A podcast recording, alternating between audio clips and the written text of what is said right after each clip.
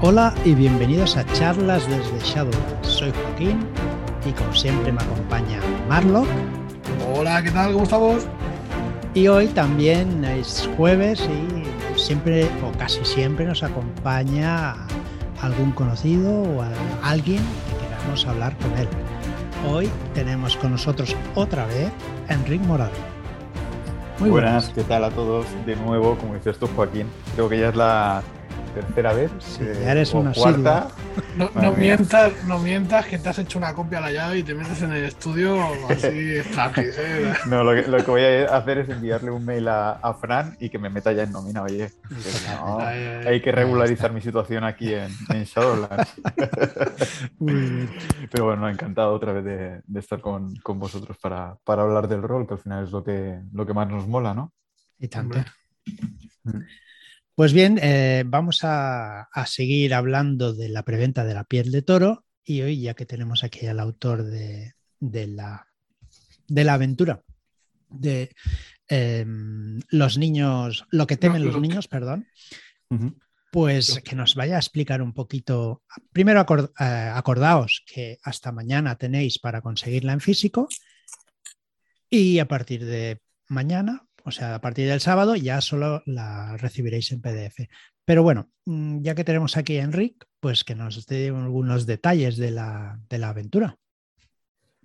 Bueno, pues la aventura nace un poco a partir de, de la, bueno, del proceso de documentación que hice para Marcados a Fuego, que es la otra aventura que aparece esta vez sí dentro de, de la piel de toro. Uh -huh. Y tenía claro que, que, la aventura grande, Marcados, quería que, que transcurriera en Barcelona, porque es, es mi ciudad, me, me, la conozco y quería indagar un claro. poquito más en su historia. Y en ese proceso de documentación, pues me encontré y no os preocupéis que no es spoiler, entiendo que... Todavía, es, todavía. Es, todavía. Pero no luego igual sí que hacemos un poquito de spoiler. Muy bien pues encontré simplemente que algo que me pareció súper interesante y es que en Barcelona había una corbeta, ¿vale? Uh -huh. eh, de procedencia militar eh, que había sido reconvertida en orfanato. Orfanato uh -huh. para todos aquellos niños cuyos padres eh, eran tenían que ser marineros y pues, por alguna desgracia habían fallecido en, en su oficio. Entonces lo que hacía esta corbeta no solo era acoger a estos niños, sino que les daban la educación marinera correspondiente pues, para intentarles dar un futuro ¿no? Una salida. en la misma profe profesión que, que, sus padres.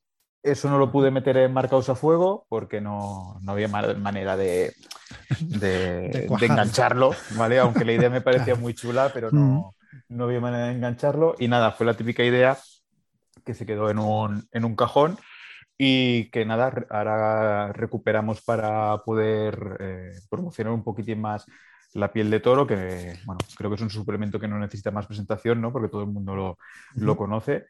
Pero bueno, de ahí ha salido un Shadow Shot, eh, que es el que, como tú dices, Joaquín, pues hasta mañana se puede conseguir en físico, ¿no? Sí. Y después creo que ya solo en, en, en PDF. Y cuéntanos, este Shadow Shot, mm, ¿qué particularidad eh, destacarías? O sea, ¿cuál, cuál es su, su, mayor baza, por ejemplo? Para... Pues mira, si me pongo así el sombrero un poquito de, de marketing, que es a lo que me dedico a la, en la vida real, ¿no? en, en, la vida de Magel, como dice un amigo uh -huh. mío, yo creo que tiene tres, tres, cosas interesantes. La primera es que los jugadores van a, a interpretar a niños, ¿vale? Uh -huh. Creo que hay más aventuras de, o sea, aquí no estoy inventando la rueda, creo que hay alguna aventura más dentro de la vasta línea editorial que tiene Chaosium o las diferentes editoriales que, que, sacan material de Tulu, donde en algunas interpretan a niños. Eh, pero bueno, siguen siendo minoría. Entonces, eh, aprovechando que también he escrito muchas aventuras um, donde los personajes son niños, en la línea de nuestro último verano de grapas y mapas, donde sí. Marlock también ha, ha, colaborado un montón, bueno, un montón ¿no? en todas las portadas que, que se han hecho y en el arte de, de, esas aventurillas. Pues nada, tiré del hilo y, pensé que podría ser interesante que los personajes, pues eso, interpretaran a niños. En el ¿Te, querías. ¿Te, querías cargar niños? Sí, porque en, Ostras, en nuestro último Porque verano. en nos nuestro último verano no, no te, no te dejan, ¿eh? En el último, en Pero en verano Bueno, no nuestro último programa. no, pero bueno, sí que me pareció que para llevar un poquito más el horror tu- mm, tuliano, ¿no? A un poquito más allá, pues en vez de aguerridos eh, y sabiondos investigadores, pues valía la Ujú. pena explorarlo con niños. Comentar que para el guardián y la guardiana que no se preocupen porque dentro del Shadows Roy hay una pequeña explicación de cómo crear niños utilizando las reglas que aparecen en el propio Ah, manual del guardián, con lo cual ahí no tiene... Dime, dime. No, es que iba a hacer el chiste Claro. fácil porque lo has puesto muy a huevo, pero voy a, voy a ahorrar. Ah, Claro, pues yo te- no lo he pillado. Tíralo. Tíralo, tíralo. Hombre, un manual para que te expliquen cómo hacer niños, tío. O sea, Ostras, claro. Ahora sí, ahora sí. Ahora lo hemos pillado. perdón, Voy a pasar un por la tupido- chorrada, tío. Sí, Voy a pasar un tupido velo. ¿vale? Y a vamos estas dejar alturas. La, la abejita y el polen para otro programa. Aunque no lo creáis, esto se está grabando bastante tarde, cansados. Sí, es eso es que- cierto. Y por atraco, casi. Y- Eh, por sí, atrás, más sí, bien. sí. Sí, sí.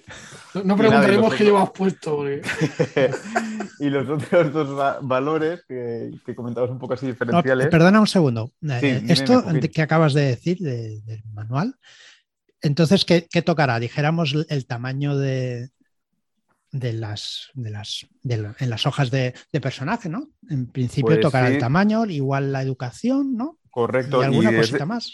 Y de forma muy fácil. Eh, si recordáis, en la- a la hora de la creación de personajes en Tulu, hay un momento en que se ha de decidir la franja de edad. Esa franja Sí, de edad lo que claro. hace es restar o sumar, según lo que, la edad que tengas, ¿no? Sí, eh, puntos. Eh, puntos, nunca mejor dicho, a puntuaciones de atributos o características. Y en Ujú. este caso es lo que se ha utilizado en esta aventura. Sí. ¿vale? Se coge la franja de edad más pequeña, que si no recuerdo mal es de, de 15 a 19 años o algo así. Y, y aunque los niños que van a interpretar los jugadores y las jugadoras son de 10 a 14 años, ¿vale? Eh, como no dejan de ser los protagonistas, utilizaremos eh, las, las guías que esa franja de edad eh, propone. Y aparte de ello, la única ocupación permitida para, para esta aventura es la de vagabundo, porque es la que más se acerca a, a lo que sería un poco... aquí- Esto es discutible, ¿eh? por supuestísimo. Aquí no, no- Sí, bueno. Pero bueno, vagabundo, mm, como es un poco vivir eh, de la calle, etc, etc, pues estos niños que son huérfanos y pequeños, no han tenido educación, no. Mm, pensé que en su momento era la, la mejor o, eh, profesión que podían escoger los... los Bueno, escoger, es- no, es- implementar. Es, es versátil, ¿no? El vagabundo tiene. Correcto. Y al final lo que decimos siempre, ¿no? Un, un- un director o una directora cuando compra un manual o una aventura al final es suyo, con lo Sí, cual claro, al final lo puede allí pueden desde inventarse algún sistema de repartición de puntos. Nosotros en el testeo, por si os sirve de ayuda, lo que hicimos fue utilizar las reglas rápidas de creación de personajes que hay en el manual del guardián. Me fue muy bien, nunca lo había hecho con, con la llama de Tulu y como eran testeos por la noche y queríamos realmente comprobar si era un shadow shot, es decir, si en dos, tres horitas se podía matar, hicimos directamente las fichas con las guías que os he comentado y, y nada, tiramos adelante y fue, y fue bien. Y fue bien. Muy bien. Eh, según creo que nos lo comentaste tú, que habían quedado muy contentos los jugadores por, por, por llevar niños, ¿verdad? Sí, la, la he jugado dos En los veces testeos. Y yo creo que en las partidas de rol que, bueno, afortunadamente ahora hay cada vez hay más juegos de rol donde se interpretan a niños, ¿no? Y, y para los cuarentones como yo, o incluso gente un poco más joven, treintañeros y mayores, por supuesto, correcto, pues eh, no sé, mm, la- todas las partidas en las que he jugado de, de ambientación donde los personajes son eh, niños o niñas, siempre me han funcionado muy bien. Yo creo que es un, un tipo de partidas donde la gente se mete muy rápido en el papel, eh, tira un poco de nostalgia, de recuerdos, Sí, de sí. vivencias y funcionan súper bien. Aquí la única diferencia es que es en una época, los años 20, disculpad, donde a lo mejor no tenemos tantas referencias, pero bueno, que Ricard Ibáñez en, en La piel de toro, vamos, mm, como para que ahí- falten referencias, ¿sabes? Ahí sí van a tener material más que Exacto. para, para ambientar, porque está bueno, y- súper completo. Igualmente también los que hemos, yo lo voy a decir, los de los treintañeros cuarentones, o de más allá, eh, también hemos visto películas de la época, ¿no? Tipo, yo qué sé, creo que era Marcelino Panivino, ¿no? Y este tipo de, de, peliculillas que, bueno, pues eso se, nota. Y eso es otra de las cosillas que os iba a comentar, que ya era la última sobre los aspectos así diferenciadores de la aventura, ¿no? Hemos dicho de los niños, hemos dicho que, bueno, eh, es la Barcelona de los años 20 y también encontrarás los típicos cuadros explicativos, ¿no? Con un par de pinceladas sobre aspectos de la época, ¿vale? De la ciudad, más que nada para seguir un poco la línea del manual básico, perdón, del manual básico, no, de la piel de toro, que da, eh, pues eso, que da pinceladas, ¿no? Y, información de la época, coño, para que el guardián la pueda utilizar.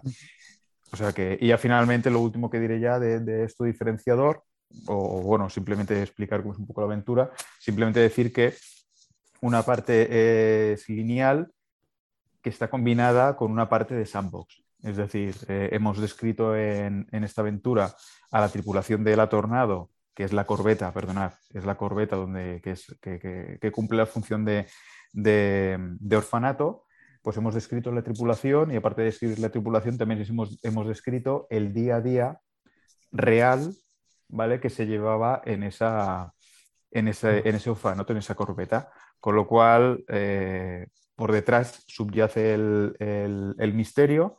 Y bueno, la verdad es que os lo vuelvo a decir, en las dos partidas que se jugaron, pues eh, conjuga muy bien, porque simplemente es meter un poco a los jugadores en la rutina de la corbeta, ¿no? Que era levantarse a las seis y media, desayunar, empezar con las clases, conocer un poquitín a los, a los PNJs, ¿no? que son los profesores y, la gente que pulula alrededor de la corbeta, pero de todo de forma muy natural, ¿eh? Y a partir de ahí, pues nada, se encuentra ya el misterio, que no voy a desvelar nada sobre él, y ahí sí que se convierte ya en una partida de, investigación, terror y con, bueno, con cosas tentaculares, ¿no? al final es lo que, yo, cada vez que, escucho el tema este de rollo sandbox, ¿no? O sea, cuando, cuando eh, te encuentras con un abanico de personajes, ¿no? Con la posibilidad de, hacer cosas por ahí a tu, mm. a tu bola, es que los shadow shot, bueno, los one shot, eh, en mi cabeza se expanden, ¿sabes? Como si fuese...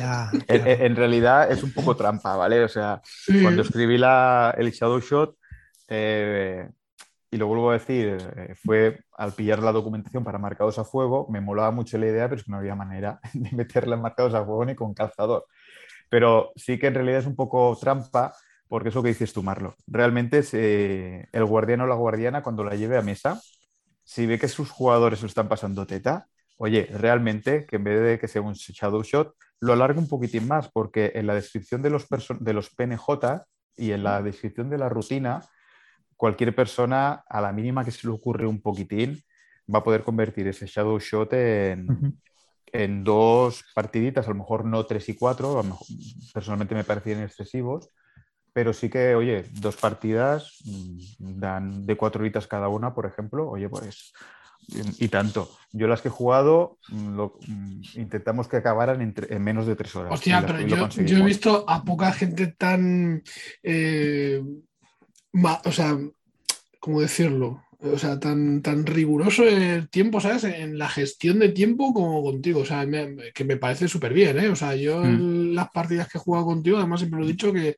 son muy didácticas, en el sentido de, que no solamente estás, eh, en muchos casos hemos probado sistemas que no conocía y, no solamente estás jugando, sino que te están explicando el sistema y todo eso en tiempo, en el tiempo estipulado. O sea, íbamos a jugar pues tres horas y, coño, son tres horas clavas y te han explicado la partida, te han explicado el sistema. O sea, que, dependerá siempre de la dependerá siempre de las circunstancias. Yo cuando os pillo a vosotros, en plan ya fuera de Shadowlands, ¿no? sino que simplemente pillo a Marlo, pillo a, a Fran pues para pasárnoslo bien y jugar, también jugamos por las noches, eso es un hándicap. ¿No? Porque todos al día siguiente tenemos que, bueno, primero venir rotos, ¿no? De vuestro día a día normal y encima a la, mañana siguiente normalmente nos tenemos que levantar para ir a trabajar. Entonces sí que voy un poco a saco porque es que es el tiempo que tenemos. Es que si empiezo a, yo qué sé, a, divagar sobre las descripciones, ¿no? La broma que entre mm, nosotros siempre hacemos de la lluvia que cae sobre el coche. Sí, eh, como empiece a caer la lluvia así suavemente nos dormimos, está clarísimo. totalmente de acuerdo. Y el Shadow Shot también hay otra cosa que ya realmente es vuestro producto y es vuestra filosofía. Entonces el Shadow Shot, cuando lo escribes y lo llevo a mesa en este caso, tengo que testearlo con, la, con el objetivo de que realmente cumpla los requisitos que vosotros pedís como editorial, que en este caso es que sea una partida de una tarde o, algo parecido. Entonces, pero lo bueno de los que nos estén escuchando es que ellos cuando tengan el Shadow Shot en sus manos, que hagan lo que quieran con él. Y realmente si dura cuatro o cinco horas la partida, yo pues, pues, pues adelante. Lo guay de meter a veces un poco de caña, eh, y esto lo comentamos otro día con, en el programa de Marc Alpena, es que a veces se, crea una tensión muy chula. Si os, acordáis, una de las partidas que hicimos juntos fue una de Alien. Y creo que jugar por la noche, jugar a contrarreloj, porque al día siguiente todos teníamos que trabajar y vosotros estabais muy cansados, creo que fue un viernes, que es el peor día para, pillaros. Hostia, pues mm, hizo que la partida tuviera un increchendo de un valor añadido de tensión, ¿no? Pero sí, y aparte, Marlock, tú me conoces, soy súper cuadrado. O sea que si tres horas, tres horas. sí, se acabó. Doy fe, doy fe. Pero bueno.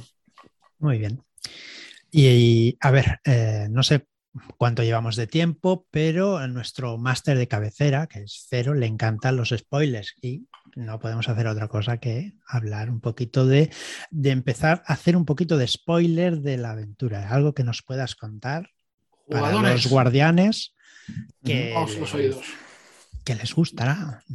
¿Qué nos puedes decir? ¿Qué os puedo decir? Así, ojo, spoiler on. Ojo, spoiler a leer. Digamos que va a haber. venga, voy a intentar no fastidiar mucho la aventura ni destriparla, ¿vale? Voy a decir cosas muy generalistas para intentar también continuar vendiendo un poco la historia, ¿vale? A ver si a la gente le gusta. Pero en, este día a día que van a tener los jugadores en, la Tornado, va a haber un crimen, ¿vale? Algo va a pasar, algo un poco oscuro. Eh, con el crimen va a ser la muerte de una persona, ¿vale? Y los personajes pues se van a ver involucrados en, ese misterio y se van a ver impelidos a, intentar descubrir qué demonios eh, ha pasado siendo niños. ¿Vale? Siendo niños. Pero bueno, la interacción con los PNJs hará eso que, como os comentaba, pues que se vean, entre comillas, obligados o sin querer meterse en el lío de, investigar qué, ha pasado con esa muerte. Y a nivel de, relacionado con los mitos, pues digamos que el origen de, del crimen está relacionado con... Esto ya no sé cómo decirlo, ¿eh? Le cuesta, ¿eh? Pero digamos que con uno de los aspectos que Lovecraft describió en, una parte de sus aventuras, ¿vale? Y que es un ciclo muy famoso, a lo mejor no tan popular como, como las otras obras de Lovecraft, y que tengo mucho sueño porque es tarde, ¿no? Y con, eso, con esa última pista encubierta, los que vean la aventura entenderán qué he querido decir. Pero bueno, creo que es bastante obvio. Pues eso, que exploraremos cierta, cierta mitología de, de, de Lovecraft. Muy bien. Y es que no quiero decir nada más, porque al ser un shadow shot, a la mínima que hagamos algún spoiler más, ¿no? Eh, Joaquín lo vamos a, la vamos a liar. Sí, sí, sí. Vale. que... Bueno, pues yo creo que ha quedado bastante claro, o al menos eso creemos. Bueno, claro, nosotros la hemos leído, claro. sí, porque jugar esta vez no la, no, la, jugaste, ¿no? No. Y, y, lo bueno también para de esta aventura, y ahí voy a dejar a, a Marlo que a lo mejor que se pueda explayar, es que, claro, lo guay de basarlo en, en, hechos reales es que hay documentación real. Entonces, eh, sí que hay fotos por internet eh, y demás que, explican un poco cómo era la vida en, ese tipo de barcos, ¿no? en ese tipo de, aulas navales. Y, claro, todo eso se lo he chutado a Marlo porque, joder, es una oportunidad de que tenga él, ¿no? Para documentarse. Claro. Pues, claro, tener todas las referencias visuales ayuda muchísimo. el tener, más cuando hay es un escenario tan concreto pues claro, va, va guay tener toda esa información. Y, yo creo que también ayuda a meterte eh, en partida, o sea, más todavía, ¿no? el, tener ese tipo de, de, imágenes en mente. Ah, pues ya que me habéis atracado, os voy a atracar a vosotros. Ojo. Yo, quiero mapitas ¿eh? del, barco. tú pide, tú pide. Vamos a hablar con Frank, que ponga, que, ponga pasta para, para, que haya mapas. bueno, en realidad, siendo un, en realidad siendo un shadow shot y siendo sinceros, tampoco se necesita porque al final explicas un poquitín que hay en cada una de las cubiertas del barco, ¿no? Y, ya está, no, se necesita aquí nada del, otro mundo. Realmente en los testeos yo enseñaba un par de fotillos de, algún barco que había encontrado en internet para que la gente se hiciera, se hiciera la idea y, a partir de ahí la imaginación hace el resto. Em, hombre, en la medida de lo posible, si sí que se intentará, pues, el poder eh, poner algún mapa, algún tipo orientativo más que nada, sobre todo para ubicar y eso. Pero bueno, no sé, es, una cuestión. Pero bueno, lo, has dicho que era una corbeta, ¿sí? Sí, sí, sí. ¿Verdad? Eh, yo supongo que hay muchísimas corbetas que estarán dibujadas y, sí, y, eso con cualquier guardián guardiana, si hace alguna búsqueda en internet lo, era, más en plan cachondeo que otra cosa, ¿eh? realmente para esta aventura eh, bueno, sí, que no la veo, sí que no lo veo necesario. Eh, a lo mejor para marcados a fuego, que sé que también estáis ya finiquitándola, ahí a lo mejor sí, pero es que vuelvo un poco a la filosofía que tenéis del Shadow Shot, ya que han de ser cositas cortitas y muy intensas, ¿no? Pues, oye, no, ya te digo, es un atrecho que es fácil de buscar y tampoco a lo mejor necesita de estar en la propia Claro, no es muy necesario. Esto mola porque son cosillas de, ya del tema. Mm, lo que, lo que hay detrás de, los, de Correcto, ¿sabes? Que, está, que esto, yo que sé, es un poco lo que decíamos Marc Alpena y yo el otro día, que animamos a toda la gente a que se ponga a escribir porque aunque es, es un tema complicado, después te metes en este tipo de cosas y os mola un montón, ¿no? Cuando te llama, por ejemplo, un Marlock y te dice, oye, tío, eh, dame más información de estos personajes. necesito... Un Marlock. Un Marlock. un sí, sí. Pero bueno, ya me entendéis, que mola un poco el, estar entre las bambalinas y, ver pues, qué se cuece detrás, ¿no? Para que al final salga la, aventura. Eso, está, eso lo recomiendo a todo el mundo y está, está muy chulo, la verdad. Me ha hecho gracia lo del Marlock. Si fallas la tirada de cordura, ¿qué pierdes? Contra el Marlon, ¿no? Pues todo. todo La cartera. es que vosotros os reiréis, pero yo Andrés lo conozco como Marlon, pero desde el minuto uno, creo que desde Google Plus, ¿no? Marlon que nos conocemos, pues yo siempre te he llamado así. Y es curioso porque en el grupo que compartimos con más gente, eh, eh, a él le sigo llamando a Marlon y al resto de la gente por su nombre, pero nada, ya intentaré eh, cambiar. Son, cosas, son cosas, no, sé, a mí me, me hace gracia también porque yo nunca, vamos, no, no, sé, siempre me había llevado por mi nombre, no había tenido tampoco un nick. Mm, y me metí en Google Plus y empezó con lo demás y bueno, pues ya está, qué maldad. Hombre, este, lo, este lo, he elegido yo. A mi favor decir que estamos utilizando Zoom y en la pantalla de Andrés aparece la palabra Marlo, o sea que incluso él lo utiliza en su, en su nick. Sí, sí. en fin. Ya está estandarizado. Muy bien.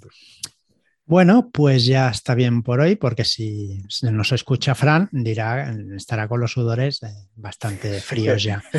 Entonces, vamos a dar. que ha hecho campana hoy y no ha venido. Nos ha plantón, Se ha tomado vacaciones porque también se las merece el, el muchacho, ¿no? Bien, pues nada, vamos a darle eh, fin a este, a este podcast de hoy. Encantadísimos, agradecidos que, de tenerte aquí, Enrique, que nos expliques la, aventura, que nos las destripes. Nada, yo encantado de, estar con vosotros, que siempre me lo paso de coña. Y, nada, eso, animar a la gente a, a, hacerse con la piel de toro, que, ostras, después de muchísimos años lo volvemos a tener entre nosotros. Para mí es uno de los suplementos básicos de, de, la llama de Tulu y encima con la remodelación que estáis haciendo, pues... pues, mm, pues va a quedar de escándalo, está feo que lo diga yo, pero es que va a quedar de escándalo, sí, muy bonito. Sí, señor. Bueno, pues nada, a todos vosotros muchas gracias por estar ahí, por escucharnos, por seguirnos, por recomendarnos a vuestros amigos y hasta la próxima. Adiós. Adiós.